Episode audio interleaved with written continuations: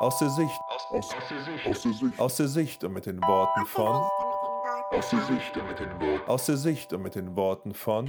Hey und herzlich willkommen beim Podcast Die Macht der Worte. Mein Name ist Daniela Mailänder, die meisten nennen mich Jele und ich erzähle mit Steve über mein neues Buch, Wenn Gott zum Aufbruch ruft.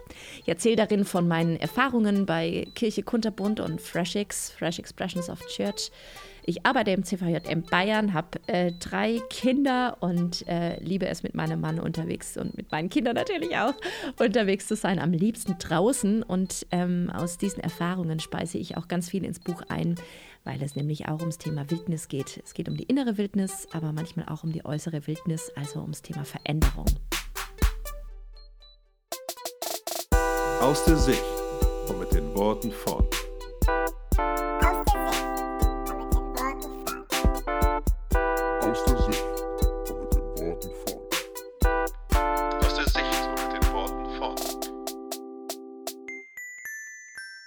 So, bei mir zu Gast ist Daniela Mailänder. Hallo, Daniela. Hi, halli, hallo, Steve. Ähm, wir haben dieses Interview bekommen durch den STM Verlag. Das will ich immer vorher mal sagen, weil wir da ein bisschen Unterstützung bekommen. Und du hast ein, äh, du hast ein Buch geschrieben. Bist aber, bevor wir auf dein Buch äh, zukommen, äh, bist aber noch ganz viele andere Sachen. Also für mich bist du so ein bisschen, wenn man dich recherchiert, so eine Überall-Frau. Also so ein Powerhouse ein bisschen. ähm, ähm, bevor wir aber da noch mit mehr drauf eingehen, wie hast du eigentlich äh, zum Glauben gefunden? Ah, das ist ja interessant, dass du das fragst. Ähm, ich bin tatsächlich äh, in einem äh, pietistischen Umfeld, also in einem äh, christlich, wenn man so will, äh, von der Frömmigkeitsstil her konservativeren ähm, Umfeld groß geworden, äh, am Rande des Schwarzwald im Nagoldtal, Kirchen, evangelische Kirchengemeinde und mhm. CVJM bin da groß geworden. Äh, groß geworden meine ich so ungefähr, bis ich zwölf Jahre alt war, hatte ich da auch, ich habe einfach eine, eine, Liebe für, für die Bibel entwickelt. Ich habe äh, täglich meine stille Zeit gemacht, weil das irgendwie so dazugehört hat. Mhm. Äh, habe dann einen Bruch erlebt. Ähm, meine Mutter ist äh, schwer an Krebs erkrankt. Ähm, als ich so im Teenageralter war, ne, dann kommt so die Entwicklungsstufe, äh, dass man sich eh löst. Und dann kam bei mir eben noch on top, ähm, dass meine Mutter schwer krank war und natürlich dann die Theodizee-Frage aufkam, wie kann Gott das zulassen? Bis dahin hatte ich Gott als den netten Papa und Freund kennengelernt, mhm. äh, war artig in der Kinderstunde und Kindergottesdienst und habe das auch, bis heute würde ich das auch behaupten, nie als ausschließlich negativ erlebt. Wir haben ja gerade so eine äh, so eine ganz starke Wolke von biografischen ähm, Rückblicken, die solche konservativen oder konservativeren ähm, Elemente so ganz, ähm, ganz brechen damit. Ich habe diese Lücke auch erlebt. Ich habe sie auch zwei oder dreimal erlebt. Das hat aber auch immer was bei mir mit, äh, mit Entwicklungsstufen mhm. ähm, in der Adoleszenz zu tun, ähm, also im Erwachsenenwerden insgesamt. Aber ähm, natürlich habe ich mich dann von zwischen 12 und 16 sehr entfernt vom christlichen Glauben alles äh, sehr in Frage gestellt. Ähm, und nicht nur in Frage gestellt, ich hatte eigentlich damit abgeschlossen. Also es, ähm, ich habe aufgehört, die Bibel zu lesen, ich habe aufgehört zu beten ähm, und bin dann mit 16 über ein, äh, über ein äh, Schülerpraktikum letztendlich, mhm. habe ich wieder neu ähm, den christlichen Glauben für mich auch entdeckt. Ich konnte aber auch aus dem Vollen schöpfen, das muss man schon sagen. Habe dann später soziale Arbeit äh, studiert und, ähm, und eine theologische Ausbildung gemacht an der ZWM Hochschule. habe dort einen Dozenten kennengelernt, der mich damals... Ähm, der meinen Glauben nochmal so ganz hinterfragt hat. Und da ist nochmal einiges zusammengestürzt. Und ich würde sagen, äh, da ist viel dekonstru dekonstruiert worden, ähm, sehr viel dekonstruiert worden und habe dann ein drittes Mal wieder neu mir vieles erarbeitet, auch theologisch erarbeitet, für meinen persönlichen Glauben erarbeitet und habe dann ein drittes Mal eine Dekonstruktion, eine große Krise erlebt mhm. im Erwachsenenalter, als ich ähm, äh, zwei kleine Kinder hatte. Ähm, weil ich einfach nochmal ganz neu für mich äh, überlegt habe, was hat das eigentlich mit diesem Jesus wirklich auf sich? Was ähm, was hat es damit auf sich, äh, dass Jesus in uns lebt? Das war für mich ein Riesenthema.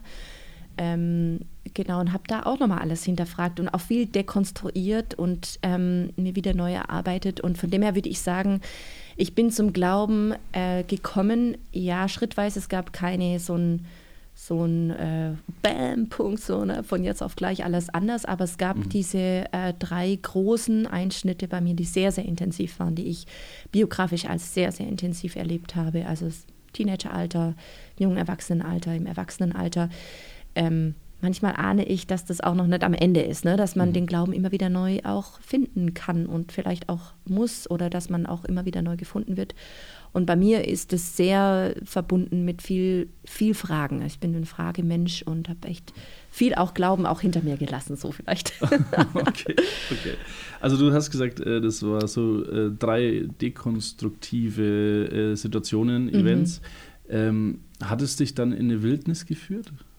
Ja, jedes Mal würde ich sagen, ja. ja. Also in eine ähm, in eine emotionale, aber vor allem auch in eine geistliche Wildnis. Ähm, also so, ich würde jetzt sagen, so im Rückblick, gerade so dieses Teenageralter, ähm, habe ich mich sehr alleine gefühlt und sehr, was, was gibt mir eigentlich wirklich Halt? Ich habe mich, ähm, im Buch beschreibe ich ja eben, eben Wildnis als etwas, was mich herausfordert und was mich gleichzeitig lockt. Mhm. Ich halte Wildnis für was tief Faszinierendes, wenn wir Menschen uns ähm, wilder Natur im Sinne von ähm, unberechenbarer, weiter Natur aussetzen. Und gleichzeitig halte ich das für auch immer sehr gefährlich. Selber schon auch viel im Yukon unterwegs und Patagonien. Und gerade der Yukon ist ja ähm, so, ne, die Alaska und ähm, das äh, nordwestliche Kanada ähm, sehr, sehr wunder, wunderschöne. Du hast Adler, du hast Bären, du hast ähm, noch viele Wölfe. Es gibt mehr Bären als Menschen, das war so. Das ist okay. schon echt spooky. Ja. Äh, wilde Flüsse, ähm, Gletscher, alles Mögliche ist wunderschön, aber es ist auch immer auch bedrohlich. Ne? Und mhm. äh, in diesen Phasen, äh, ich glaube, in, auch in meinen biografischen Umbruchsphasen habe ich das tatsächlich auch erlebt. Ne? Diese die Wildnis, die faszinierend ist, weil mhm. da wartet was Neues. Ja. Ich habe auch ein Stück viel Glaube auch abgegeben, viel ähm, hinterfragt und kann vieles aus, meiner, aus meinem damals erlernten kindlichen Glauben so überhaupt nicht mehr nehmen. Mhm. Viele fromme Floskeln ähm, einfach über Bord, wirklich über Bord geworfen. Ähm, das ist bedrohlich, aber es ist auch faszinierend, weil es wartet ja auch was Neues. Man schafft ja erstmal eine mhm. Lehrstelle. Mhm. So, ähm, das, das war für mich äh, ein ganz neuer Weg. Ich habe zum Beispiel gerade in dem Bereich, ähm, als ich so als junge Erwachsene mal alles so über Bord geworfen hatte, während des Studiums interessanterweise und auch äh, lange danach, für mich die christliche Mystik entdeckt. Ne? Wie, mhm. wie fange ich eigentlich an, kontemplativ zu beten? Was macht mein Körper mit mir, wenn ich, wenn ich sage, dass Gott darin lebt? Äh, wie gehe ich eigentlich mit Emotionen um, mhm. äh, wenn Jesus in mir lebt? Ähm, wie bete ich eigentlich, wenn ich nicht mehr sagen kann, Gott ist außerhalb von mir, sondern in mir? Ähm, und das sind Wildniserfahrungen gewesen. Das ist immer mhm. was, was lockt, was fasziniert, mhm. aber auch, wo ich mich natürlich auf bedrohliches Terrain bewege, äh, weil ich alles hinter mir lasse und plötzlich zum Beispiel jetzt in dem Falle Gebetsformen hinter mir lasse, die ich bis dahin eigentlich ganz gut eingeübt hatte und die sich eigentlich ganz gut etabliert hatten. So, ja. ja. Mhm. Ähm, das ist deshalb ja Wildnis. Äh, das, ja, ich glaube, das sind immer auch Wildniserfahrungen gewesen. Also emotionale, geistliche Wildniserfahrungen. Ja. Mhm. Anders mhm. als ich es jetzt dann im Buch beschreibe, aber ja, ja, ja, ja würde ich so sagen. Okay.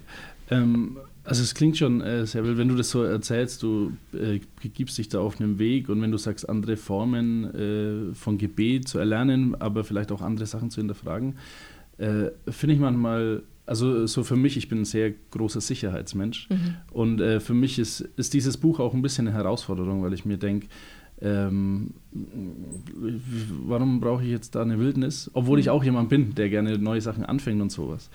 Ähm, aber meinst du, so für mich eine Wildnis und vielleicht für ganz viele äh, war erstmal so dieser Fakt Corona. Mhm. Also das war ja eine ungewollte Wildnis im mhm. Prinzip, wenn man das so nennt, weil du wurdest irgendwo reingeschmissen, du hattest keine Kontrolle, du wusstest nicht, was du machen sollst. Ähm, war das für dich, also du hast ja dieses Buch während Corona geschrieben. Mhm.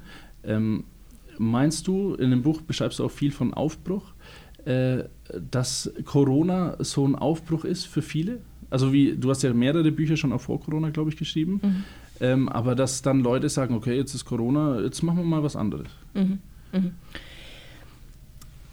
Also ja, ich glaube, dass jede Lebens, um, jeder Lebensumstand und jede Lebensphase einen äh, lockt und äh, zum Aufbruch auch ruft. Also mhm. das bin ich zutiefst davon überzeugt. Und gerade Krisen oder Zeiten, in denen Sicherheiten wegfallen, ähm, auch dazu dienen können, sich neu auf den Weg zu machen. Ähm, also nicht umsonst bergen diese Phasen, gerade in denen Sicherheiten wegfallen, eben auch immer großes Potenzial für Veränderung.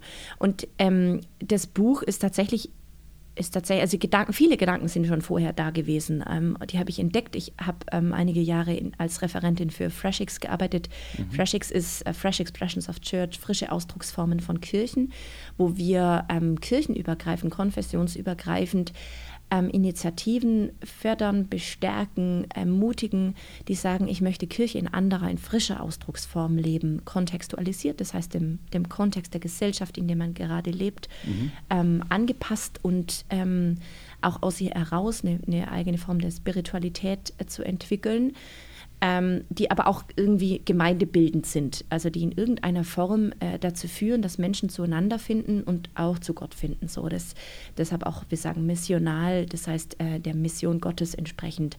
Mhm. Ähm, die, und diese, diese Initiativen führen auch dazu, dass Menschen tatsächlich so eine Art Transformation, also Lebensveränderung erleben. So, das, das ist so der Bereich, in, für den ich arbeite und äh, wofür auch mein Herz schlägt. Ja? Ich mhm. sage, dass Menschen aufbrechen, dass Menschen Kirche ganz neu und ganz nah erleben, so alltagsnah. Das, das ist mir so wirklich wichtig. Deshalb bin ich inzwischen auch bei Kirche Kunterbund, weil wir genau da diese Freshix-Haltung leben und das in der, also jetzt bei uns ähm, gemeinsam mit jungen Familien. Wir haben ja inzwischen über 100 Initiativen in ganz Deutschland. Mm, also das bedeutet, ganz viele dieser Gedanken, die ich im Buch wiedergebe, habe ich äh, tatsächlich ähm, auch schon vorher so für mich erarbeitet, die bewegen mich tief, die be bewegen mich auch beruflich, die bewegen mich aber auch biografisch. Ähm, genau, und ich habe auch, also ich habe so eine Ausbildung gemacht als, als Design-Thinkerin und habe da ganz viel Theologisches drin gefunden. Also das kommt alles in dem Buch so. Mhm. So, Corona. Ähm, also für mich selbst war das schon auch, ähm, also bei mir hat Corona ziemlich reingehauen. Ich war, war damals auf, auf dem Willow Creek-Kongress als Sprecherin. Das ist ein, mhm. ein, sehr großer christlicher Kongress für, für Leitung und Theologie ähm, und für Kirchenentwicklung und hätte sprechen sollen. Und tatsächlich just vor meinem Talk, den ich natürlich monatelang vorbereitet hatte, wurde dieser Kongress abgebrochen. Mhm. Ähm, und ich hatte mich natürlich sehr auf diesen Talk konzentriert und ähm, das Gott auch immer wieder hingehalten und auch zur Verfügung gestellt. Und da bricht dir von einem Moment auf den anderen auch was weg. Das macht was mit dir. Mhm. Ich hatte natürlich auch vorher schon meine Geschichte damit. Ähm, das macht was. Ich war dann 14 Tage damals in Quarantäne und das war dann Quarantäne. Man wusste ja damals noch gar nicht, wie man schreibt. Ne? Also Aber es war auch so, dass ja, äh, glaube ich, auf Willow Creek selbst äh, ein Pastor äh, das genau, hatte. Ne? Genau, ja. genau. Äh, mit dem ich mich unmittelbar vorher auch noch, äh, also wir hatten am, am, Abend vorher noch ein gemeinsames, oder zwei Abende vorher noch ein gemeinsames Abendessen. Also der, mhm. er wäre mit mir in der Session gewesen und so. Also es war hoch, hoch spannend. Natürlich ist bei mir selbst erstmal ein Haufen Sicherheit weggefallen. Ne? Ich musste mhm. für 14 Tage in Quarantäne, Corona, ne? ich war auf ein eine der ersten, ich habe da mitgefilmt, ne, als ich da getestet wurde, völlige vermummte Person. Heute ist uns das alles völlig geläufig. Ich habe die erste Maske in der Hand gehabt und dachte, äh, warum setze ich denn das Ding aus? Blau raus, blau rein. Also, mhm. äh, ne, das war verrückt. Da ist bei mir ein Haufen Sicherheit weggefallen und ich habe echt dann 14 Tage in Quarantäne gesessen und ich bin sehr, sehr dankbar darüber, dass ich. Ähm, davor schon, ich habe also so Gebetszeiten, die ich in meinen Alltag einbaue. Ich bete früh, Mittag, Abend und das war das, was mich in diesen 14 Tagen, heute haben wir alle Quarantäne hinter uns, ähm, mhm. aber das hat mich da intensiv gehalten und das hat mir tatsächlich auch Sicherheit gegeben, ne? in dieser Zeit, wo ich nicht wusste, scheiße, wow, innerhalb von zwei Wochen plötzlich haben wir hier eine, eine weltweite Krise. Ja? ja, ja. Ähm, und da war noch nicht der Gedanke, jetzt ein Buch zu schreiben, aber ähm, der ist dann gereift während des, während des ersten Lockdowns, der natürlich für uns mit drei Kindern auch sehr, sehr anstrengend war, mit Homeschooling und so weiter. Mhm. Genau, aber, aber gleichzeitig die Frage, okay, da ist mir jetzt das irgendwas weggenommen, es entsteht vielleicht eine Leerstelle, zeitlich eine Leerstelle, aber auch das ganze Konstrukt, wir konnten immer so viel unterwegs sein, wir sind als Familie sehr, sehr viel unterwegs, mhm. ähm, diese Zeit zu nutzen. Und ich glaube, ja, im, jetzt glaube ich noch nicht, dass wir diese Krise überwunden haben, aber ich glaube, dass nun mal jede Lebensphase und auch jede äußere Veränderung auch immer für eine innere Veränderung sorgt und das tut Corona. Sie äh, verändert uns alle. Sie verändert uns auch als Christinnen und Christen, die einfallen in einen Aktivitätsmodus. Ähm, die anderen äh, werden klüger, die anderen werden äh, die einen äh, ne, schnellen rüber und versuchen irgendwie so schnell wie möglich irgendwas zu produzieren. Mhm. Ähm, die anderen versuchen sich irgendwie in Sicherheit zu wiegen, indem man halt sich nur noch zu Hause einschließt, was ist ich. Aber ja, ich glaube, dass solche äußeren Dinge immer zur Veränderung rufen und die Frage ist, wie gehen wir damit um? Bleiben wir mutig? Bleiben wir, ich sage ja auch, es ist eine Form von Unsicherheit, die auch gut ist. Mhm ähm, wie können wir mit diesen Situationen umgehen. So, das, aber das ist ja immer so, ne? Also du kriegst ein Kind und bam, ist eine völlig andere Situation. Du fängst ein Studium an, bam, eine andere Situation. Die Frage ist ja immer, wie gehe ich damit um? Wie, wie bewege ich mich klug zwischen Sicherheit und Aufbruch?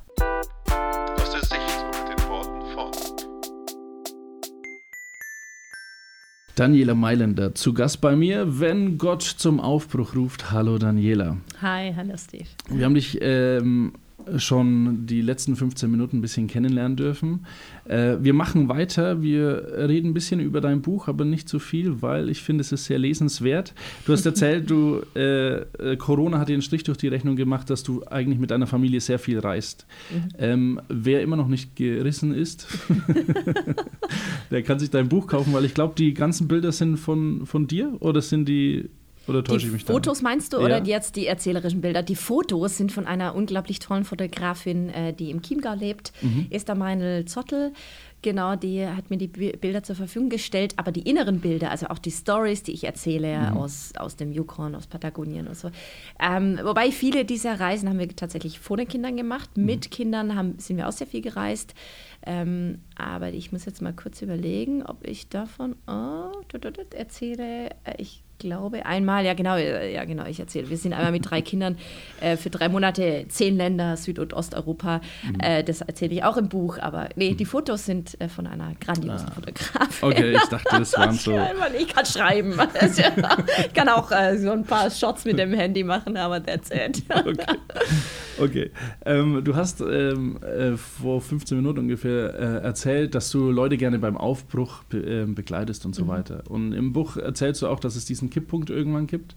Ähm, wie frustriert muss man denn sein? Sagen wir mal äh, so ein Beispiel. Äh, ich bin ungefähr 30, Mitte 30 in der Gemeinde ähm, und diese Gemeinde hat keinen in meinem Alter. Vielleicht bin ich Single, das ist noch schlimmer. Vielleicht habe ich das Glück und bin verlobt, verheiratet oder sonst was.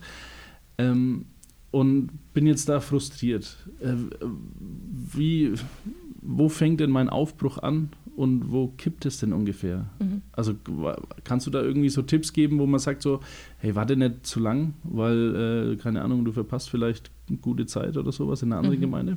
Mhm.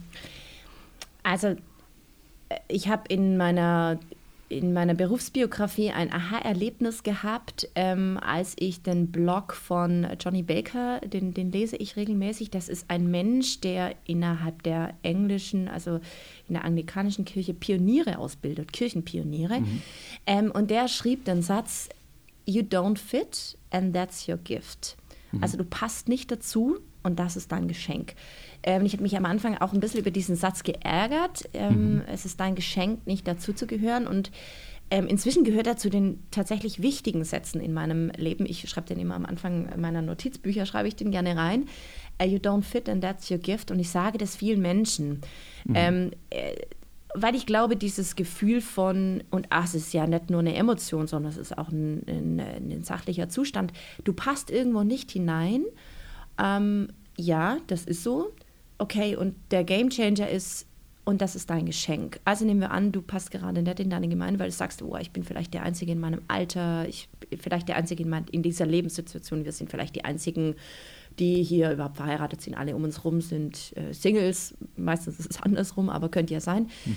Ähm, oder boah, ich komme in den Predigten überhaupt nicht mehr klar oder ich komme nicht klar, weil ich sehe halt in meinem Umfeld, in meinem, ich arbeite vielleicht als XY und das passt überhaupt nicht. Ähm, dann kannst du zwei Dinge tun. Du kannst entweder halt, dann, das ist, ich nenne das eine, eine heilige Unzufriedenheit. Mhm. Ähm, du kannst halt zwei Dinge machen. Ne? Du kannst halt ausbrechen und sagen, äh, tschüss dann. Ja. dann suchst du dir eine eigene, eine andere Gemeinde, ähm, kann man tun. Mhm. Oder man sagt, okay, und das ist mein Geschenk, dass ich nicht dazu gehöre. Und dann so, sammelst du dein Geschenk und sagst, okay, warum passe ich denn da nicht da rein? Okay, jetzt zum Beispiel äh, keine Ahnung, wir jetzt zum Beispiel, hey, wir, wir sind Familie, wir haben drei kleine Kinder, wir können vielleicht nicht sonntags in den normalen äh, Sonntagvormittagsgottesdienst gehen. Meine Kinder passen vielleicht nicht in den Kindergottesdienst, weil halt, keine Ahnung, ich, äh, ich habe äh, ziemlich quirlige Kinder, die können nicht so lange still sitzen. Könnte ja alles sein. Mhm. Und jetzt zu sagen, hey, oh, jetzt nutze ich das als Geschenk, ähm, dass es so ist, wie es ist, dass ich unzufrieden bin und ich bin die Veränderung. Ich fange an, die Veränderung zu leben. Und jetzt kannst du das tun, entweder innerhalb deiner Gemeinde oder außerhalb deiner Gemeinde. Aber einfach sang- und klanglos zu gehen, halte ich für schwach. Mhm. Weil ich, das gibt auch Punkte, da kippt es, dann muss man auch gehen. Es gibt auch Punkte, es gibt auch Zeiten, in denen es heißt, Abschied zu nehmen, aber das ist dann keine Veränderung, es ist ein Abschied nehmen. So, und okay. äh, es gibt diese heilige Unzufriedenheit, ich sage, diese heilige Unzufriedenheit, von der ich sage, wenn du das als Geschenk verstehst, dann kannst du die Veränderung leben, dann kannst du sie innerhalb deiner Gemeinde leben auch außerhalb, das muss wohl überlegt sein.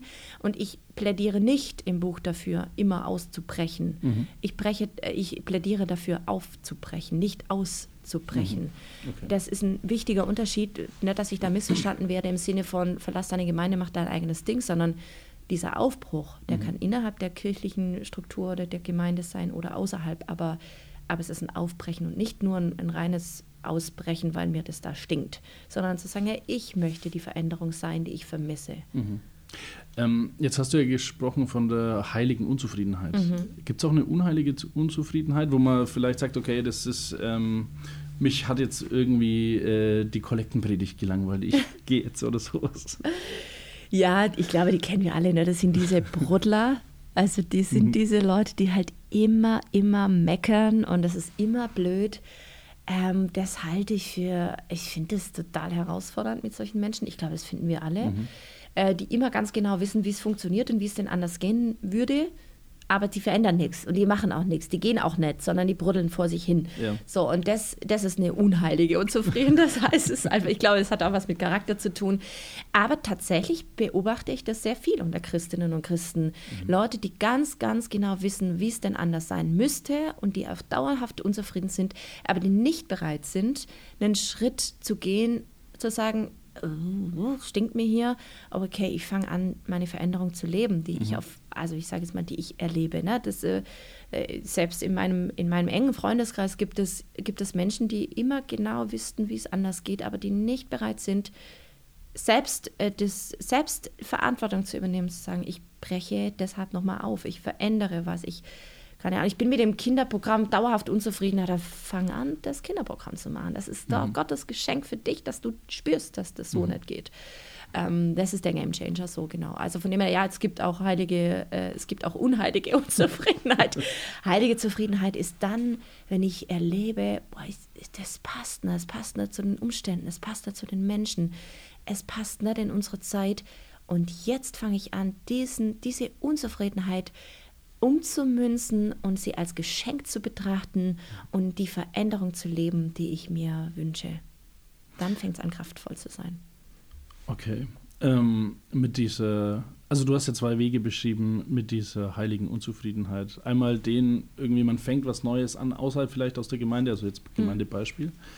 Hm. Äh, oder eben innerhalb. Aber innerhalb muss man ja schon zugeben, ist es schon ein bisschen schwieriger. Ne? Man ja. kennt die ganzen Charaktere, man kennt die ganzen Macken, die kennen dich, die ja. stecken dich in eine Box, du steckst sie in eine Box. Ähm, hast du da irgendwie, irgendwie so eine Augen zu und durch Philosophie, wo man sagen kann, hey, äh, lass sie alle dir im Buckel runterrutschen und äh, fokussiere dich auf Gott? Oder gibt es da irgendwas, wo man sagen könnte, so, hey, du 30-jähriger Single, da gibt es keine, du kennst deine ganze Gemeinde, aber äh, mach trotzdem weiter und behalte mhm. das im Fokus, damit mhm. du es weitermachen kannst. Also das ist tatsächlich spannend. Ich äh, studiere parallel noch Change Management und das ist tatsächlich so, wenn du, also ganz spannend wird es, wenn Neues auf Altes trifft. Also mhm. was Neues zu gründen, hey, ich bin immer mit dieser ganzen Gemeindegründungssache, sage ich mal so, das ist einfach. Irgendwo eine Gemeinde auf der grünen Wiese zu planen, also ist auch nicht einfach, ne? Ich ziehe da meinen Hut davor, mir das gastlich gewirkt, ist alles gut. Mhm. So, ja, aber ganz spannend wird es, wenn, wenn das matcht äh, mit bestehenden Strukturen. Und wo das gelingt, da schreie ich laut Halleluja. Das wird mhm. im, ich, ich sage, es wird immer knirschen, es wird immer schwierig werden. Okay. Bei Freshix haben wir ein geiles Bild, das hilft mir total Ähm, und zwar, wir brauchen, äh, wir brauchen, wir nennen das Mixed Economy. Ähm, so richtig cool übersetzt ha hat es bis jetzt, finde ich, jetzt in meinen Augen noch niemand, aber in dem Bild ist es, du brauchst tiefe Seen, mhm. ähm, die aus der Tradition leben, ähm, wo bestehende Strukturen da sind, die eine Tiefe in sich bergen, auch theologisch eine Tiefe ähm, wo gebetet wird, wo Menschen sind, die schon lange dabei sind, die, die das, diese, diesen tiefen See auch befüllen, ähm, wo Gott in der Tiefe wirken kann. Und du brauchst frische Flüsse. Das sind ähm, Initiativen, die rausgehen, die sagen, wir probieren mal was ganz Neues aus, die sagen, wir, wir brauchen einen Neuaufbruch, neues Programm, neue Gemeindestrukturen, wie auch immer. Und ähm, die frischen Flüsse, die die gehen, die fließen ja in so tiefe Seen und die fließen ja auch ab. Ne? Ein See, der nur für sich steht, mhm. der wird halt irgendwann, der fängt an zu stinken. Ne? So, ja. das ist ganz klar. Nur ein frischer Fluss funktioniert auch nicht, der muss sich aus irgendwas speisen oder in irgendwas führen. Und mancher Fluss wird auch zum Bach und wird dann zum Rinnsal und versickert wieder. Mancher Fluss wird aber auch zum reißenden Strom, zu einem riesigen Fluss und führt irgendwann dazu, dass sich vielleicht neuer See entsteht. So, und wir brauchen nun mal beides. Und spannend wird es, wenn Wertschätzung gegeneinander passiert. Und wenn dieses Bild groß werden darf, ne? so sagen, okay, es gibt einen Bereich, äh, der eben äh, eine, eine, Tiefe in sich trägt, der traditionsbehaftet ist, der aber auch vielleicht langsam ist, der vielleicht auch ein bisschen behäbig ist. Aber so what, wir haben auch frische Flüsse. Äh, und wenn das eine Wertschätzung auf beiden Seiten passiert, dann, dann entsteht Großes, aber mhm. du brauchst halt diesen Blick von beiden Seiten. Ähm, und ansonsten knirscht und knarrt es überall. Ähm, mhm. es ist, ich erlebe das immer wieder, also wenn wir Kirche Kunterbunds äh, gründen innerhalb Gemeinde, äh, von Gemeinden, außerhalb von Gemeinden, dann sagen immer die Leute, die den Gottesdienst zum Beispiel bis dahin Sonntagmorgens erlebt haben, ja, was, was, ist denn das jetzt? Ist das jetzt eine Kinderarbeit? Ist das jetzt eine Familienarbeit? Ist das jetzt ein Gottesdienst? Ist das X? Naja, und dann knirscht es und dann musst du da Strukturen dafür schaffen und das ist super spannend. Aber ähm, also ganz drumherum geht es nicht ohne dieses Knirschen und da ist mein einziger Tipp, nachdem ich auch selbst lebe, ist es dieses Choose Your Fights. Überleg dir ganz genau, wo ist es das wert, erkämpft zu werden und wo, welche Kröte schluckst du. Ne? So, mhm. Wo ist es dann halt so, um der Sache willen, um der Menschen willen, um ihnen zu dienen. Äh, ist es klug zu überlegen, ähm, welcher Kampf ist es eigentlich wirklich wert, ge, ge, gefeitet zu werden. So, das finde ich irgendwie total wichtig. Ähm, okay. ja. Also würdest du sagen, ähm, deine letzte Option wäre oder wozu du raten würdest, wäre aus einer Gemeinde rauszugehen? Oder würdest du sagen, bleib so lange drin, äh, wenn du weißt, dass du da sein sollst? Also ich halte nichts von zu schnellem Abschied nehmen und ich glaube auch nicht, dass es immer eine Veränderung ist, sondern es ist mhm. eine Veränderung von äußeren Umständen. Eine, Ver eine Veränderung beginnt ja in dir und die wird ja dann spannend, wenn du wenn du diese, äußere, diese äußeren Umstände als, als Herausforderung siehst, vielleicht mhm. auch als Geschenk betrachtest, daran zu reifen. Mhm. Es gibt Situationen, wo ich sage, raus da, raus da, es sind toxische Beziehungen, es tut euch nicht gut, ähm, die können euch zum Verhängnis werden oder so, da, da gibt es auf jeden Fall, es gibt einen Punkt, wo, wo, ich, wo ich auch raten würde, Gemeinden zu verlassen, mhm. Strukturen zu verlassen, aber es braucht gute Gründe dafür und es ist keine Veränderung, sondern es ist ein Abschied nehmen. Es ist auch, auch eine Form der Veränderung, aber man sollte sich einfach klar machen, dass es ein, eine, eine Art, eher ein Abschied ist und dass dann Neuanfang irgendwo anders dran ist. Die Veränderung lebe ich, wenn ich innerhalb der Strukturen bin oder an die Strukturen angedockt oder so. Mhm. Das ist für mich eine Unterscheidung, aber es, ich kann dir jetzt nicht sagen, ne, was genau passieren muss, um zu sagen, hey, raus da. Ähm, aber da, wo es gefährlich wird. Und ähm, für mich ist so der Merkposten, wo es mich in eine Gefangen, also wo es mich nicht freier macht, wo, sondern wo es mich enger macht, wo ich, wo ich, äh, ähm, wo es mich nicht in die Freiheit führt, da wird es immer auch gefährlich, da wird es vergiftet. Da sage ich, da sind toxische Dinge da, die mhm. gilt es auch manchmal einfach hinter sich zu lassen, Abschied zu nehmen. Und ja. Okay. Ähm, die letzte Frage für diese Woche oder diese Episode ist, Meinst du, dass immer Gott hinter der Wildnis steckt? Also, dass Gott dich immer in die Wildnis führt oder ob einfach vielleicht manchmal der Teufel kommt und dich in die Wildnis führt?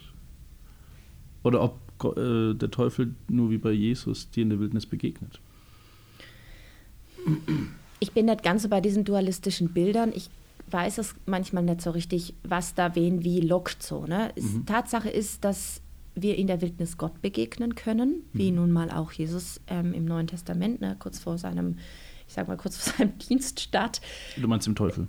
Äh, genau, ja. aber da ist er ja, also de facto ist er in der Wildnis, hat er auch ist, ist ja auch in einer Form äh, Gott begegnet. Klar begegnet er dem Teufel, er begegnet diesen Versuchungen, mhm. aber man kann jetzt nicht sagen, wer ihn in die Wildnis führt. Ne? Er, er, mhm. geht, er geht da, er fastet da, er setzt sich dieser Sache aus und er begegnet jetzt in, in, in der Geschichte begegnet er dem Teufel. Und das passiert ja, ne? wenn, wir, wenn wir sagen, wir setzen uns einer Herausforderung aus, wir fangen zum Beispiel was Neues an, das ist ganz simpel, du fängst ein neues Studium an, mhm. dann kannst du dich da wiederfinden. So, und jetzt gibt es da verschiedene Punkte, an denen du dich entscheiden kannst, lebe ich so oder lebe ich so. Ne? Also fängst ein Studium an und kannst sagen, hey, ich, es fällt mir ein gutes Beispiel ein, aber äh, es ist mir scheißegal, was hier gelehrt wird. Äh, ich gucke, dass ich das Studium irgendwie hinkriege. Es wäre halt eine Art, das Sache anzugehen, oder das wäre so ein bisschen, hier, ich führe dich auf die Zinn, du kannst runterspringen und irgendjemand mhm. wird dich schon auffangen, ne? So in, in dem Narrativ. Ja. Ähm, oder, oder ich sage halt, ähm, ja, ich, ich, das ist ein Studium, es ist ein Geschenk, dass ich hier sein darf. Ich nehme mit, was ich kriegen kann. Ich will mein Bestes geben. Das, das ist eine andere Entscheidung. Ne? Und ich glaube, dass wir in diesen Wildnissituationen, Umbruchssituationen immer die Chance haben, Gott zu begegnen oder, wenn du so willst, dem Bösen, dem Teufel zu begegnen, von dem ich übrigens überzeugt bin, dass es das, ich bin überzeugt davon, dass es das Böse gibt, nur kann ich das gar nicht immer so genau trennen. Mhm. Also ich kann nicht sagen, oh, das ist das oder das ist das. Ich kann, ich tue mir schwer mit diesem Dualistischen, äh, weil ich glaube, dass das manchmal so viel näher beieinander liegt. Ähm, aber wenn ich mir bewusst bin, dass ich wählen kann, dann bin ich ja schon an einer anderen Stufe. Dann fange ich an, diese Freiheit zu leben und die Freiheit in Anspruch zu nehmen. Zu sagen, hey, ich, ich lebe es so oder ich lebe es so. Ähm, und deshalb, ja, Gott führt uns in die Wildnis. Es ist eine eigene Entscheidung. Manchmal begegnet uns da draußen in der Wildnis die Chance, äh, Gott zu begegnen oder halt äh, dem Bösen nachzugehen. So, das, mhm. Ähm, das glaube ich schon. Aber mh. Mm, und ja, ich glaube auch, dass Gott uns auch in die, also dass uns Gott in die Wildnis führt, um uns dort auch zu begegnen. Ähm, äh, sogar zutiefst bin ich davon überzeugt, dass, dass uns Gott immer wieder rauslockt und sagt, hey komm, ich, ich habe da noch mehr für dich, ich habe ich hab Faszinierendes für dich, ich habe Herausforderndes für dich, ähm, du darfst wachsen. Ich, und ähm, ich sage ja, keine Wildnis ohne Feuer. Mhm. Ähm, wenn du da draußen in der Wildnis bist, wenn du anfängst, nehmen wir an, kannst ja raus in die fränkische Schweiz gehen ne, und nach dem Wald verbringen. Ähm, äh, am Ende geht es darum, dass du ein Feuer da draußen hast, an dem du dich wärmen kannst, dass du eine Base hast. Und da bin ich bei, bei, bei Mose, ne, diese sonderbaren Erlebnisse, die wir manchmal so im Alltag haben. Äh, sagen, boah, da, da begegnet mir irgendwas Komisches, zum Beispiel hm, in meinem Alltag ist, das kann ich mir nicht so richtig erklären, was da jetzt ist. Und darin Gott zu hören, ähm, wie Mose eben, der so einen völlig sonderbaren Busch sieht, der plötzlich brennt, nicht verbrennt. Das, das, kann, das können Dinge sein, die, die uns auch in unserem Alltag begegnen. Das ist ja Mose auch im Alltag begegnet. Da war halt einfach Hirte, da hat öfter mal ein Busch gebrannt, ne, so in der Wüste. So, aber jetzt merkt er, guckt er genauer hin. Mhm. So, und das könnte uns ja auch passieren, dass wir in unserem Alltag plötzlich Erlebnisse haben, wo wir sagen, hey, lass mal genauer gucken, das ist doch komisch wenn ich mir das so genau betrachte, warum bin ich denn hier jetzt gelandet? Könnte das ein Feuer sein und wo was brennt, aber nicht verbrennt? Könnte mir Gott darin begegnen?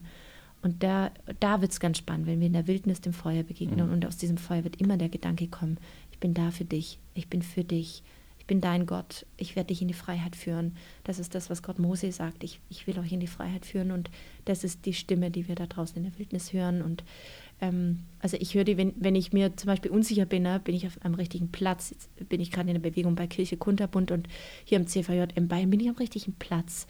Und dann gibt es mal so, so ein Erlebnis, keine Ahnung, begegne mir einen Kollegen und er gibt mir einen kurzes, kurzen Moment der Ermutigung. Da denke ich mir, wow, hey, heute früh war ich noch so am Zweifeln und plötzlich kommt dieses Wort der Ermutigung. Könnte ja sein, dass ich sage, hey, es ist das Feuer, das mir das mir begegnet, mitten im Alltag, da brennt was ohne zu verbrennen. Und Gott spricht aus dem Feuer, du bist richtig da und ich werde dich in die Freiheit führen. Also diese Dinge und die für das die Augen offen zu halten. Mose hat wahrscheinlich tausende Don, brennende Dornbüsche gesehen, aber er hat, ist, ist, ist an den einen näher hingegangen, sieht, wow, da ist ja was ganz Besonderes, er hat die Stimme gehört, Gottes gehört. Und das ist ja unsere Entscheidung, immer wieder wach zu bleiben und wahrzunehmen, was Gott wirklich tut und wo er uns entgegenkommen möchte. Wir haben dieses Interview vom SCM äh, zugespielt bekommen, würde ich jetzt mal sagen, mit dir. Mit einem sehr interessanten Buch. Dein Buch heißt Wenn Gott zum Aufbruch ruft. Und ähm, ja, es ist in einer Zeit geschrieben worden, wo Corona war, wo wahrscheinlich vieles zusammen, aber auch aufgebrochen wurde.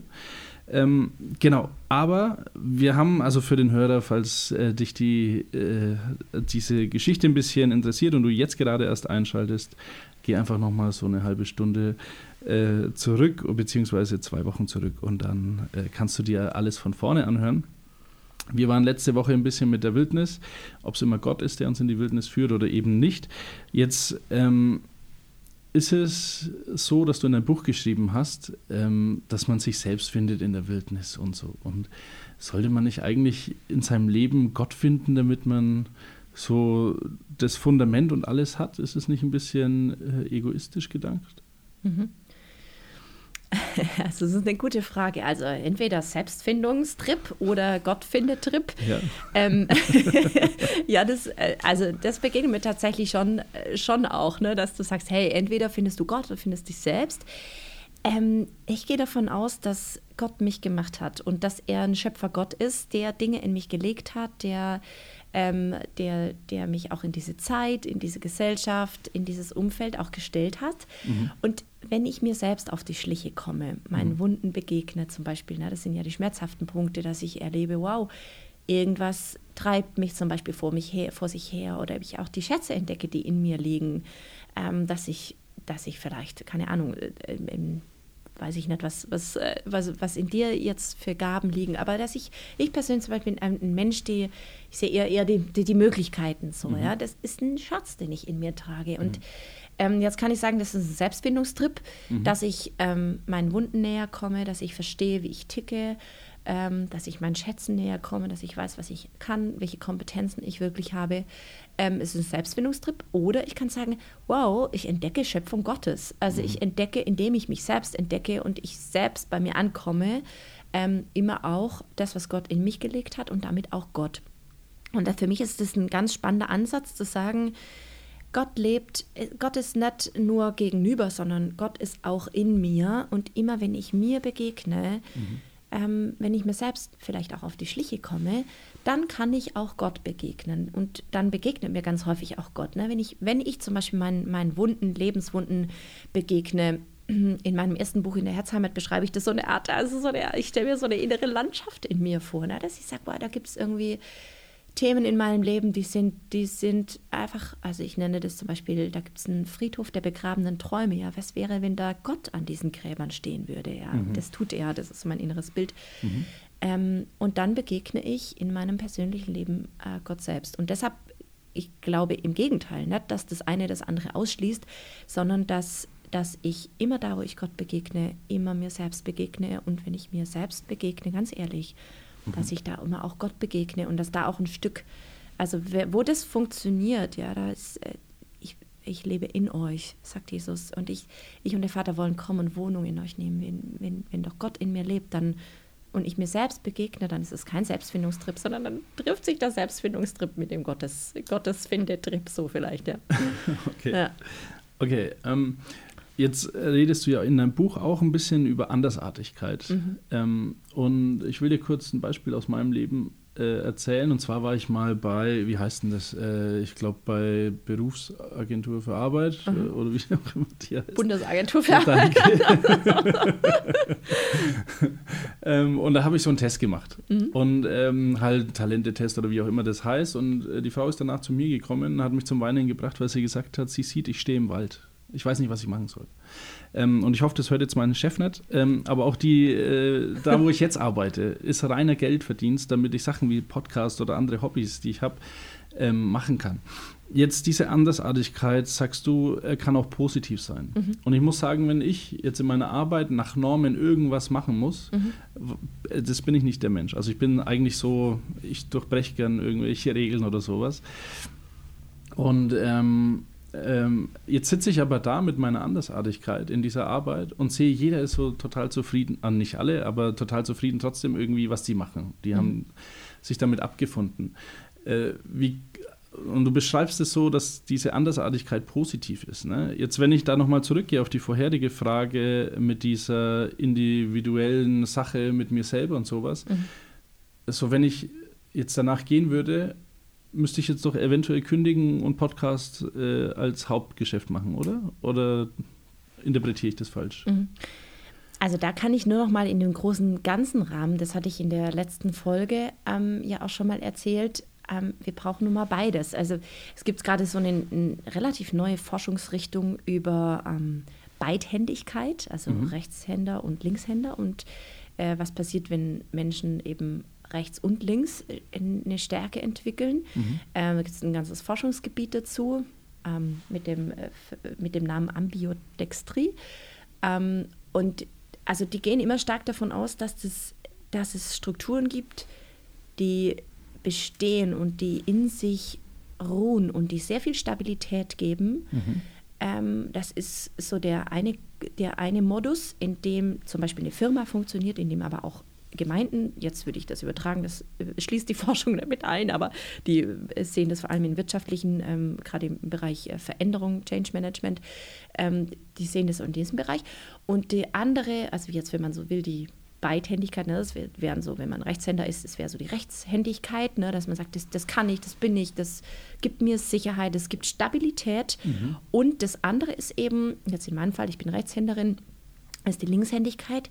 Das ist all das, wo wir Dinge ausprobieren, wo wir ähm, vielleicht Neigungen nachgehen, wo wir vielleicht auch äh, Fehler machen, weil wir halt, keine Ahnung, wie lange du einen Podcast schon machst, aber am Anfang machst du wahrscheinlich Fehler und denkst, äh, ich habe auf Aufnahme gedrückt, äh, zumindest würde mir das wahrscheinlich passieren, hast aber gar nicht auf Aufnahme gedrückt, scheiße, Leerlauf, ne, bist da auf 500 Kilometer einmal durch die Bundesrepublik gereist, was auch immer. Mhm. So, ähm, und das ist der Modus des Ausprobierens mhm. ähm, und des, des Erkundens. So, und ganz spannend wird, wenn äh, Firmen für Stabilität sorgen, mhm. zum Beispiel für eine feste Absicherung für ihre Arbeitnehmer und aber auch ein, äh, eine, eine, Abteilung dafür haben, äh, dass Dinge ausprobiert werden können. Und ich sehe das auch aufs persönliche Leben. Was wäre denn, wenn wir dem Stabil der Stabilität Raum geben? Mhm ähm, zu sagen, hey, ich, keine Ahnung, ich muss in irgendeiner Form, ich muss irgendwie Geld verdienen. So, ich, du hast, ihr habt Kinder, weiß ich jetzt, ne? Mhm. Ey, irgendwie wollen die Kinder morgens was zum Frühstück haben, ne? Ohne Müsli lebt sich ganz schlecht als Zweijähriger so. Ähm, das sorgt, das bedeutet für dein Leben, hey, du brauchst irgendeine Form der Stabilität. Mhm. Und dann gibt es aber auch noch dieses, diesen anderen Bereich, diesen, dieses Feld des Erkundens und Erprobens. Und da dürfen Dinge ausprobiert werden. Und dann kann es durchaus passieren, ähm, dass dieses Feld des Erkundens und Erprobens plötzlich anfängt zu fliegen. Könnte ja jetzt sein, du kriegst von, dein, du, dein Podcast läuft so gut, du, du kriegst äh, Hunderttausende von Hörern, mhm. äh, dir werden Anträge gemacht, hey, ich würde gerne Werbung bei dir schalten. Mhm. Ähm, und dann fängst du an zu überlegen, oh, wow, meine linke Hand, also jetzt, ne, wenn du rechts, in dem, ist jetzt in dem Bild gesprochen, ja. wird plötzlich total stabil. Ich fange damit an, richtig gut an zu schreiben. Das, offensichtlich fliegt es. Und dann kommst du in eine Gleichgewichtigkeit und dann kannst du überlegen, hey, will ich darüber switchen? Dann wird der Bereich dann irgendwann zu Stabilitätsbereich und dann mhm. kommt wieder. So. Aber ähm, im Bild gesprochen, ich auf die Gemeinden übertragen, sehe ich das, ne, wir brauchen eben beides, wir brauchen tiefe Flüsse, äh, wir brauchen tiefes Sehen, wir aus dem Vollen schöpfen können. Also wenn du das noch nicht gehört hast, dann hör dir die letzte Folge an. Wir brauchen frische Flüsse und das glaube ich für den gemeindlichen Kontext, glaube ich aber auch für den persönlichen Kontext. Du kannst nicht immer nur aus, äh, nur auf ähm, äh, du kannst nicht nur auf ähm, Risiko leben. Das funktioniert mhm. nicht. Wir brauchen in beide Bereiche. Es gibt, es gibt Themen im Leben, ne, wenn die äußeren Umstände so sind, wie sie sind, dann kannst du gerade mal nur Risiko leben. Ne? Wenn ich jetzt an geflüchtete Frauen und Kinder aus der Ukraine leben, da kannst du gar nicht von wegen Sicherheit. Ne? Mhm. Ähm, die leben jetzt gerade nur linkshändig, also nur in dem Bereich des Ausprobierens und das ist nicht mal positiv besetzt, sondern beschissen besetzt, äh, weil das einfach alles nimmt. Ähm, das sind Ausnahmesituationen, aber sonst sollten wir schon im Leben darauf achten, beide Elemente irgendwie zum Klingen zu bringen. Das muss nicht immer gleichförmig sein, aber dass wir ein Feld haben, in dem wir uns ausprobieren und was Neues entdecken und ein Feld haben, wo wir sagen, oh, da ist safe, da ist cool. Mhm. Safe Space, ja. Aber ähm, was ist, wenn ich Angst vor Veränderung habe? Also ähm, klar hast du dieses Prinzip gebracht von äh, rechte Hand, linke Hand und die sicherere ist die rechte erstmal, bevor es dann zur linken vielleicht mhm. überschwappen könnte. Aber äh, wenn ich so generell wirklich nicht risikobereit bin. Weil ein bisschen Risiko braucht man ja auch, um mhm. Spaß zu haben. ähm, aber was kannst du denn da für einen Tipp geben, wo du sagst, so machst kleine Schritte oder was mhm. weiß ich was? Ja, kleine Schritte. also, das Buch ist untertitelt, da haben wir lange im, im, Verlag drum gerungen. Äh, ich finde das, also ich finde immer noch nicht gut, aber so von Mut und von der Unsicherheit als Chance. Mhm. Und ähm, ich glaube, also dem nachzugehen, zu sagen, hey, scheiße, ich bin mega unsicher, ich weiß echt nicht, ob das richtig ist oder es fühlt sich nicht gut an und zu sagen, okay, ich, ich wage das jetzt trotzdem mal. Es fühlt sich unsicher an, es ist vielleicht nicht mal sicher, es ist nicht nur, dass es sich unsicher anfühlt, sondern es ist zusätzlich auch noch unsicher. Mhm. Sagen, hey, ich, ich mache das jetzt trotzdem mal, ich probiere das aus und das ist wirklich auch ein Ausprobieren und ähm, und da sage ich mal so, du wirst scheitern und das gehört dazu. Also wenn was Neues entwickelt wird, dann gehört das nun mal dazu, dass wir Fehler machen. Das ist so. Und das, wir haben in Deutschland da eine, gar keine Kultur dafür, ne? dass, dass halt Dinge auch einfach beschissen in die Hose gehen können.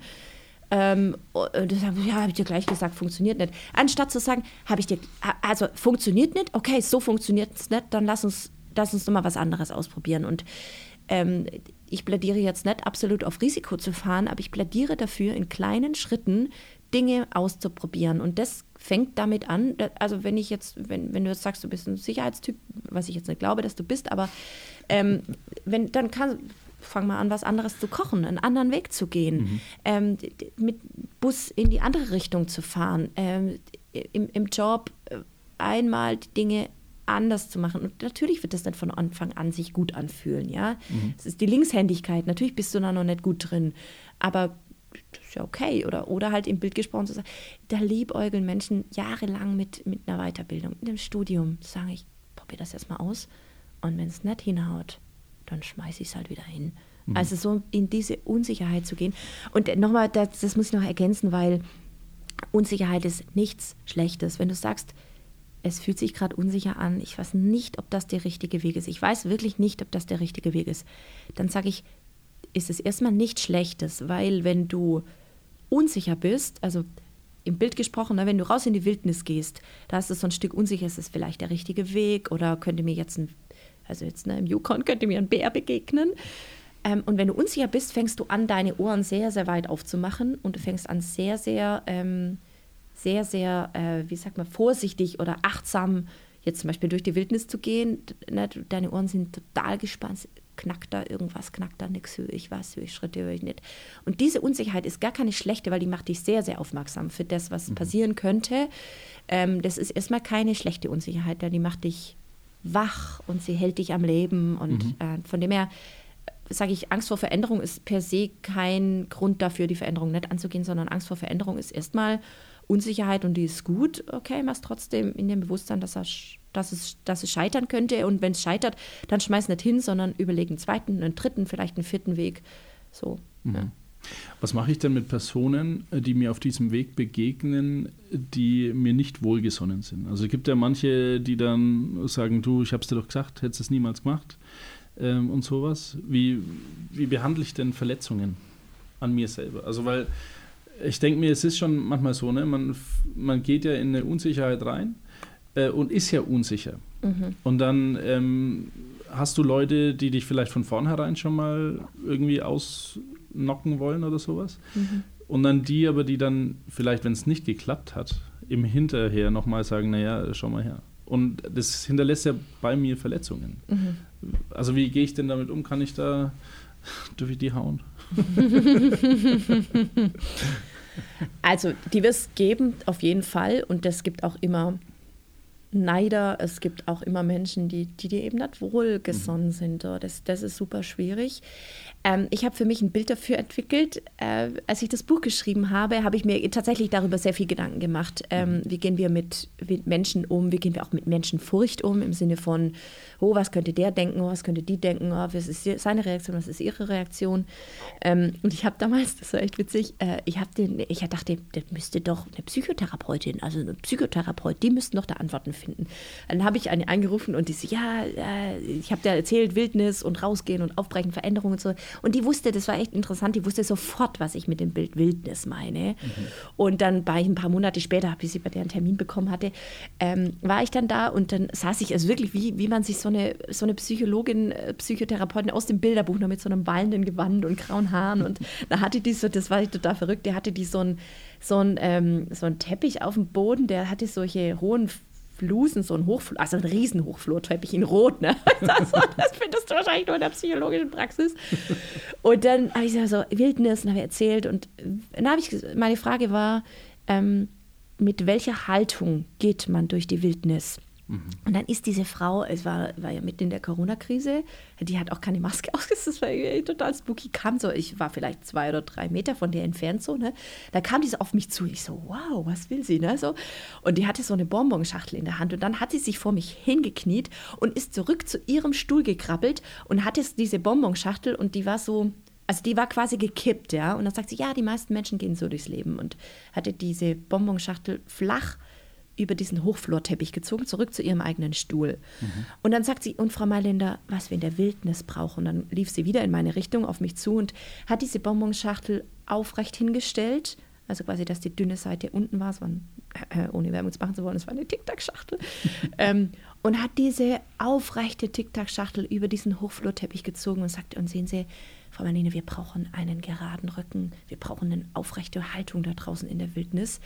Ähm, und, und das war für mich, also ich werde es nie vergessen, weil ich dachte, klar, man sieht plötzlich über die Hochflor, Teppichflosen drüber, aber mit aufrechtem Gang siehst du weiter. Ne? Und das, mhm. ist, das ist für mich geistlich, ähm, es war für mich wirklich ein Augenöffner, zu sagen, ich möchte gerne mit aufrechtem Rücken eine Veränderung angehen. Und diesen aufrechten Rücken bekomme ich dadurch, dass ich sage, ich habe keine Angst davor, was Menschen über mich denken. Ich habe keine Angst davor, was, was, ähm, was die anderen über mich sagen, sondern ich habe meine Klarheit und meinen aufrechten Gang erlebe ich, weil ich gegründet bin darin, dass Gott mir zuspricht, ich bin bei dir, du bist mein Bruder, du bist meine Schwester. Und wenn ich klar bin, dass, warum ich diesen Aufbruch wage oder warum ich eine Veränderung angehe in meinem Leben, dann ist es dieser gerade Rücken. Mhm. Dann ist es, dass ich sage, ich, ich, Moment mal, ich bin ein Kind Gottes. Ich bin ein eine Schwester von Jesus und ich kann so durchs Leben gehen und dann, dann das ist ein ganz anderes, das ist eine ganz andere Haltung da draußen. Ne? Da muss ich niemand mehr zu Kreuze kriechen. Da muss ich, dann ist nicht, dass es mir egal wäre, was andere sagen, äh, wenn sie es mir denn in Liebe sagen. Mhm. Ich, das macht mich auch nicht resistent gegen, äh, gegen Kritik. Im Gegenteil, ich bin ja notwendig auf Kritik angewiesen. Aber dieses, ähm, ich mache dich klein, Mhm. Und ich, ich lasse nicht zu, dass du was lebst, was Gott in dich gelegt hat, was ja häufig auch unter Christinnen und Christen passiert. Das wird nicht passieren, wenn wir klar verortet sind und einen aufrechten Gang haben. Helmut Gollwitzer ist ein äh, Pfarrer gewesen, Professor für Theologie.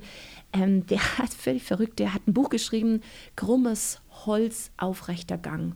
Und ich glaube, dass wir, wenn wir dem krummen Holz dort am Kreuz mit Jesus begegnen und uns darin gründen, dass das klar haben, dass wir Kinder dieses gekreuzigten Gottes sind, der sagt, ich bin für dich, ich liebe dich unendlich, dass wir dann aufrechten Gang haben, der uns durchs Leben führt und der uns stark macht, mit diesen Anfeindungen, wenn du so willst, auch umzugehen. Also krummes Kreuz, aufrechter Gang.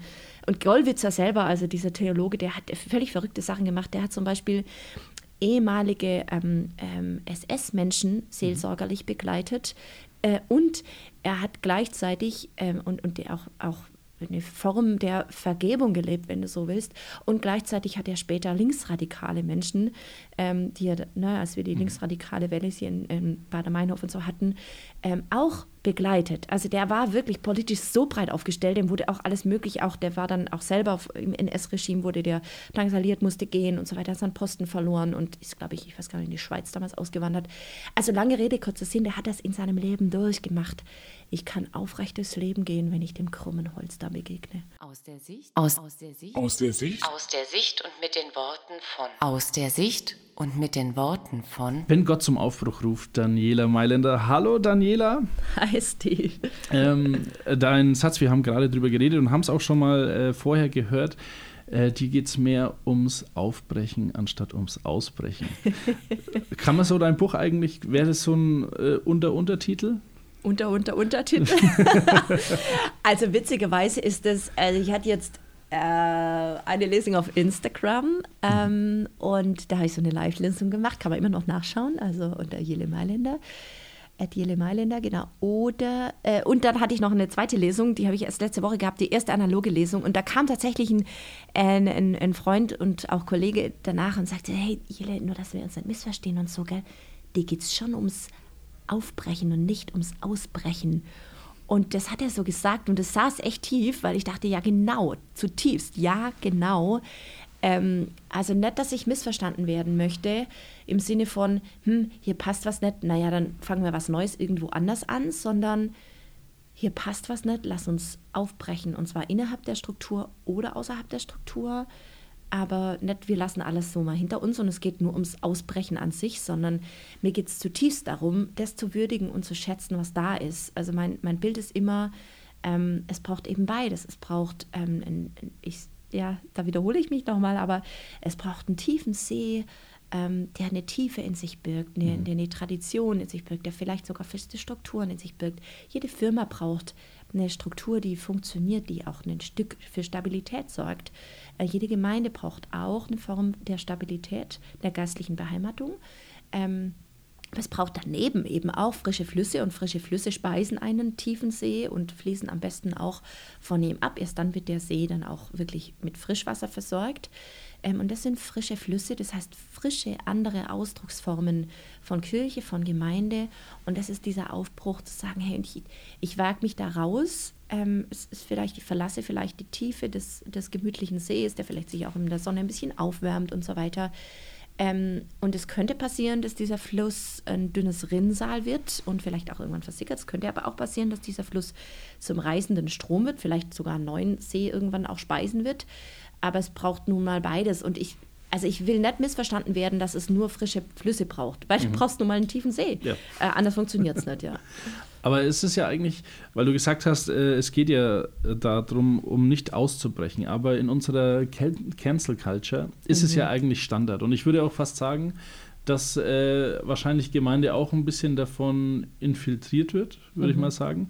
Ähm, wie hält man das so ein bisschen raus? Also du sagst natürlich aufbrechen, aber äh, wenn ich nichts anderes kenne, sagen wir mal, ich bin jetzt äh, 20 oder sowas, mhm. habe nichts anderes gekannt die letzten fünf Jahre, dass wenn der doof ist, dann lösche ich ihn ähm, und nach so einem Motto leben würde. Also wenn ich jetzt Christ bin und äh, wirklich äh, mir bewusst ist, ich lebe in der Cancel Culture und die ist mir äh, in Mark und Pein gegangen, wie kriege ich die wieder raus? Fragen, die das Leben. also Cancel Culture meint, ja erstmal, ne, dass ich halt Leute blogge, dass ich Leuten entfolge, Dingen entfolge, die mir nicht gut tun. Mhm. Ähm, und das ist ja per se jetzt erstmal nichts Schlechtes, ne? dass ich Toxisches ver verlasse, dass ich sage, ich muss nicht alles äh, mitmachen, wenn, ich's, wenn es nicht gut tut. So, aber ähm, genau, was wir tun damit, ist, wir schaffen Blasen, mhm. ähm, in denen wir uns ausschließlich nur noch bewegen und dann ist es halt irgendwann so ein Wohlfühlding. Das passiert tatsächlich sehr auch stark, finde ich, unter Christinnen und Christen dass sie sich nichts mehr aussetzen. So, der erste Schritt wäre für mich, das erstmal an die Oberfläche zu holen, zu sagen, ah, alles klar, wir leben eigentlich in einer Cancel Culture und die Frage, okay, und damit verbunden, so offensichtlich bewege ich mich in einer Blase. Und ganz ehrlich, du bewegst dich in einer Blase, ich bewege mhm. mich in einer Blase. Wahrscheinlich haben sich unsere Blasen irgendwo getroffen, mhm. wahrscheinlich mhm. irgendwo am SCM-Verlag. so, ähm, ja, aber also gibt es Möglichkeiten, diese Blasen an der einen oder anderen Stelle bewusst zu verlassen.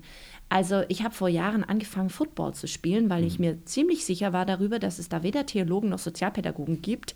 äh, ich bin beides von der Profession her und das tut mir gut. Mhm. Ich studiere gerade an einer, an einer säkularen Uni. Ich bin sonst viel in christlichen und theologischen Kreisen. Es tut mir gut, mhm. meine Blase zu verlassen, zwischendurch einen anderen Nachrichtensender anzugucken. Mhm.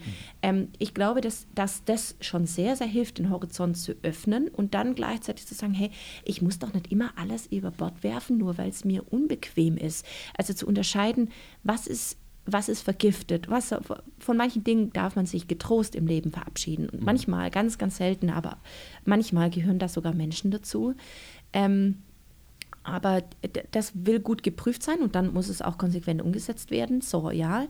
Aber ähm, nicht das Kind mit dem Bade auszuschütten, zu sagen, es liegen Schätze auch in einer anderen Welt, es liegen Schätze daran, darin, ähm, sich auf, auf, auf, auf Dinge einzulassen, die mir jetzt erstmal unbequem erscheinen. Also ich erlebe das im, äh, ich bin viel im landeskirchlichen und im freikirchlichen Kontext unterwegs. Ich sage immer, ich bin zweisprachig unterwegs, weil das manchmal eine Frage auch der Sprache ist. Mhm. Ähm, und dann erlebe ich manchmal echt, und es geht mir manchmal echt auf den Zeiger, in landeskirchlichen Kontexten, ja, also die Freikirchen, und dann müssen da immer die Hände oben sein und ähm, irgendwie die Gottesdienste sind so, dass ich sage, okay, von welcher Freikirche genau sprechen wir denn jetzt? Ne? Nur um es mal klar zu haben. Mhm. Fang, fang doch mal an, in den ICF-Gottesdienst zu gehen.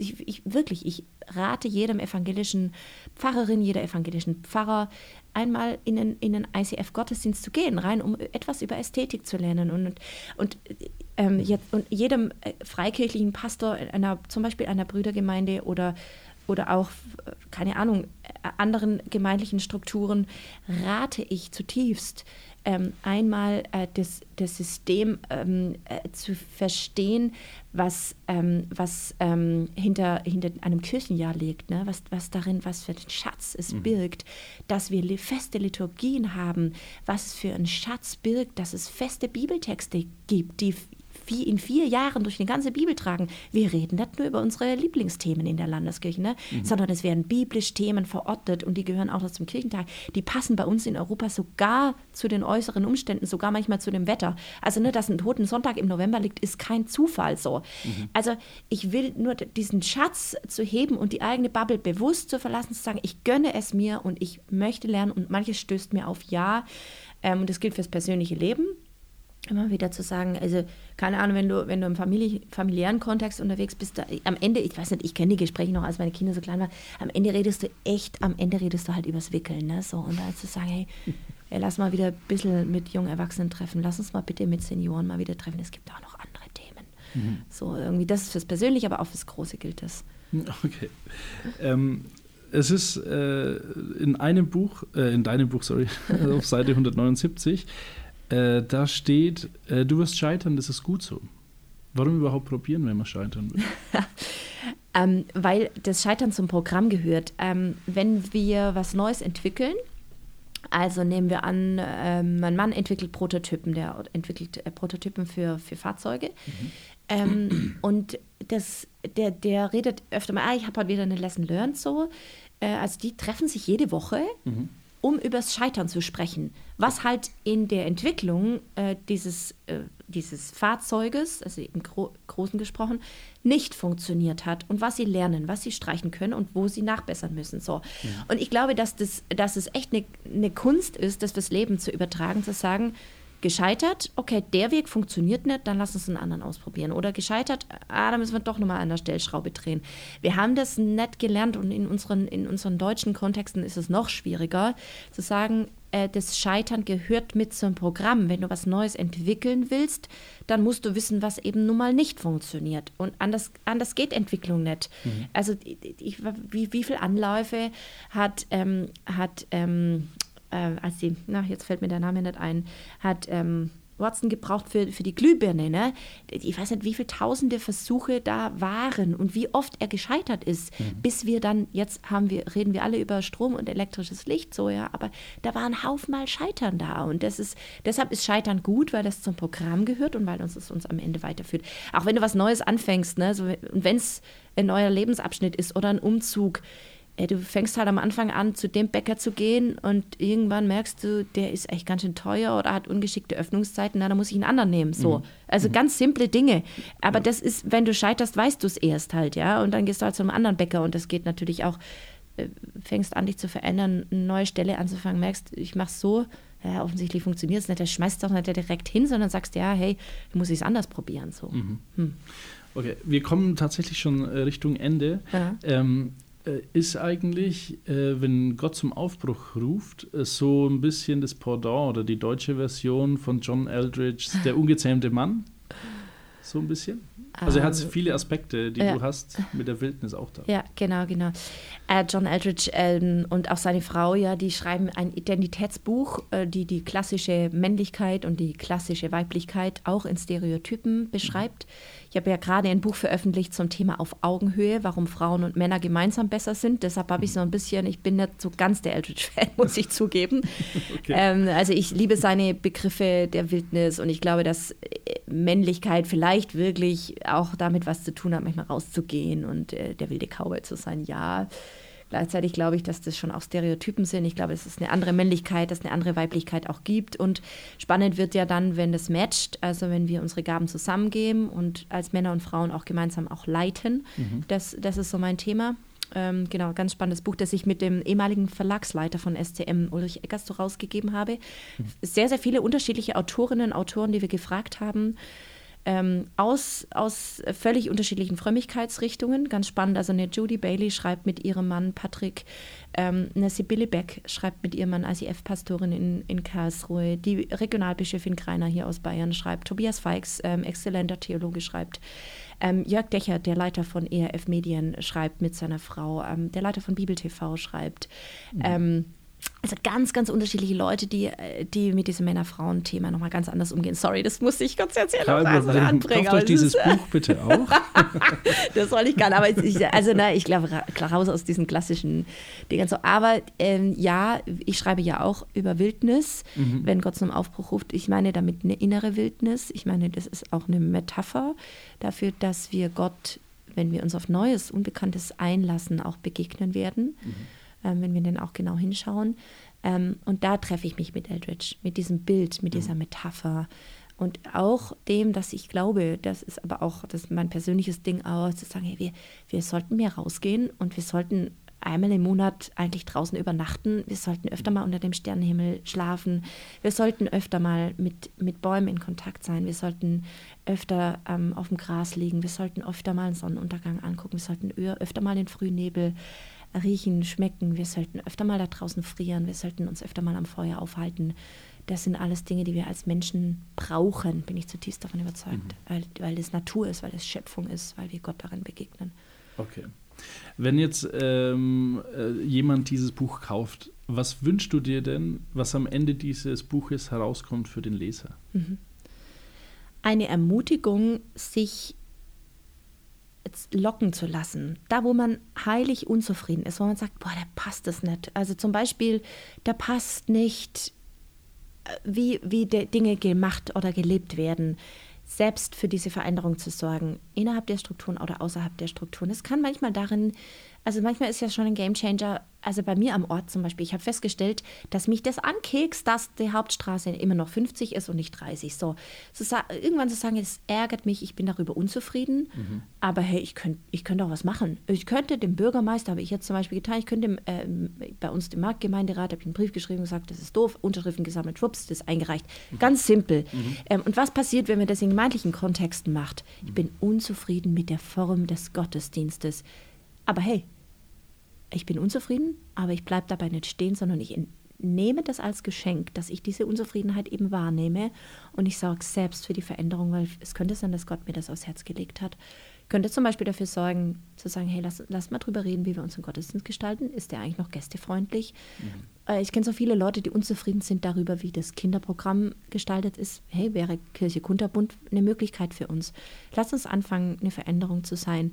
Das ist so meine, meine Hoffnung, mein Gebet, mein Wunsch zutiefst, dass Menschen bereit sind, sich locken zu lassen äh, und für Veränderung zu sorgen und, und diesen Ruf Gottes der oft in der Unzufriedenheit auch liegt, oft nicht immer, aber oft darin liegt, zu hören und das als Geschenk wahrzunehmen und nicht dabei stehen zu bleiben, zu sagen, alles, das ist doof und das ist doof, das haben wir genug, brauchen wir nicht noch mehr.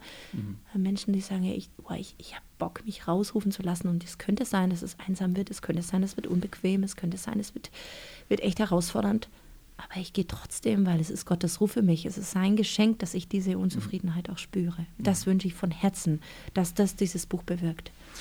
Okay, dann sind wir jetzt am Ende. Äh, wir haben am Schluss immer noch so die letzten Herzensanregungen äh, meines Interviewgastes. Mhm. Da darfst du dir, während ich jetzt noch ein bisschen ausfülle, dir überlegen, was du machst. Also, äh, wie gesagt, das. Buch von Daniela Mailänder gibt es in jedem Buchladen oder eben beim SCM-Verlag ähm, online.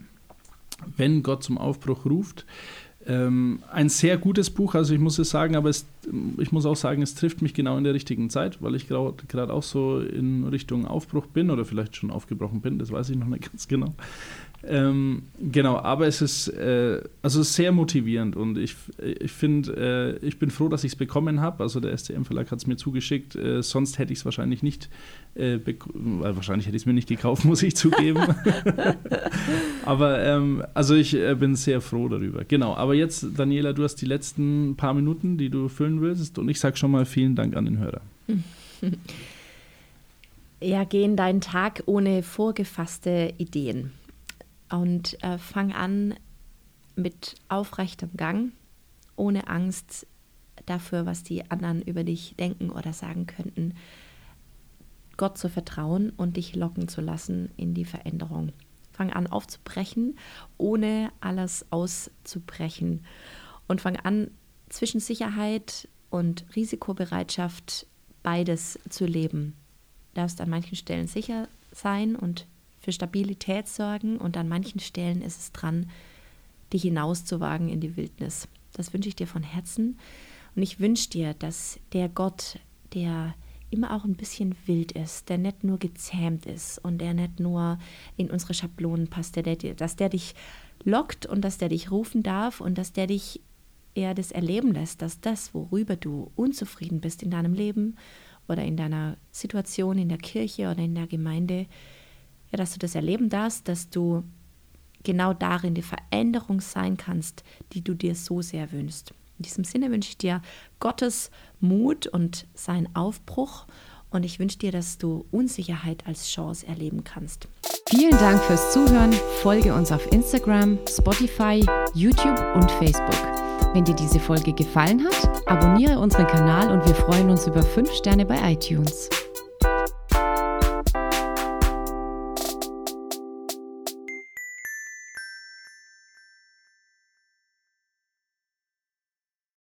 Du bist schön, Autorin bei mir, Birgit Gottwald. Hallo. Hallo Steve, wenn wirklich das ganze Potenzial der Schönheit eines Menschen zum Erstrahlen kommt, um wieder zu diesem Wort zurückzukommen, dann brauchst diese beiden Bereiche, ja.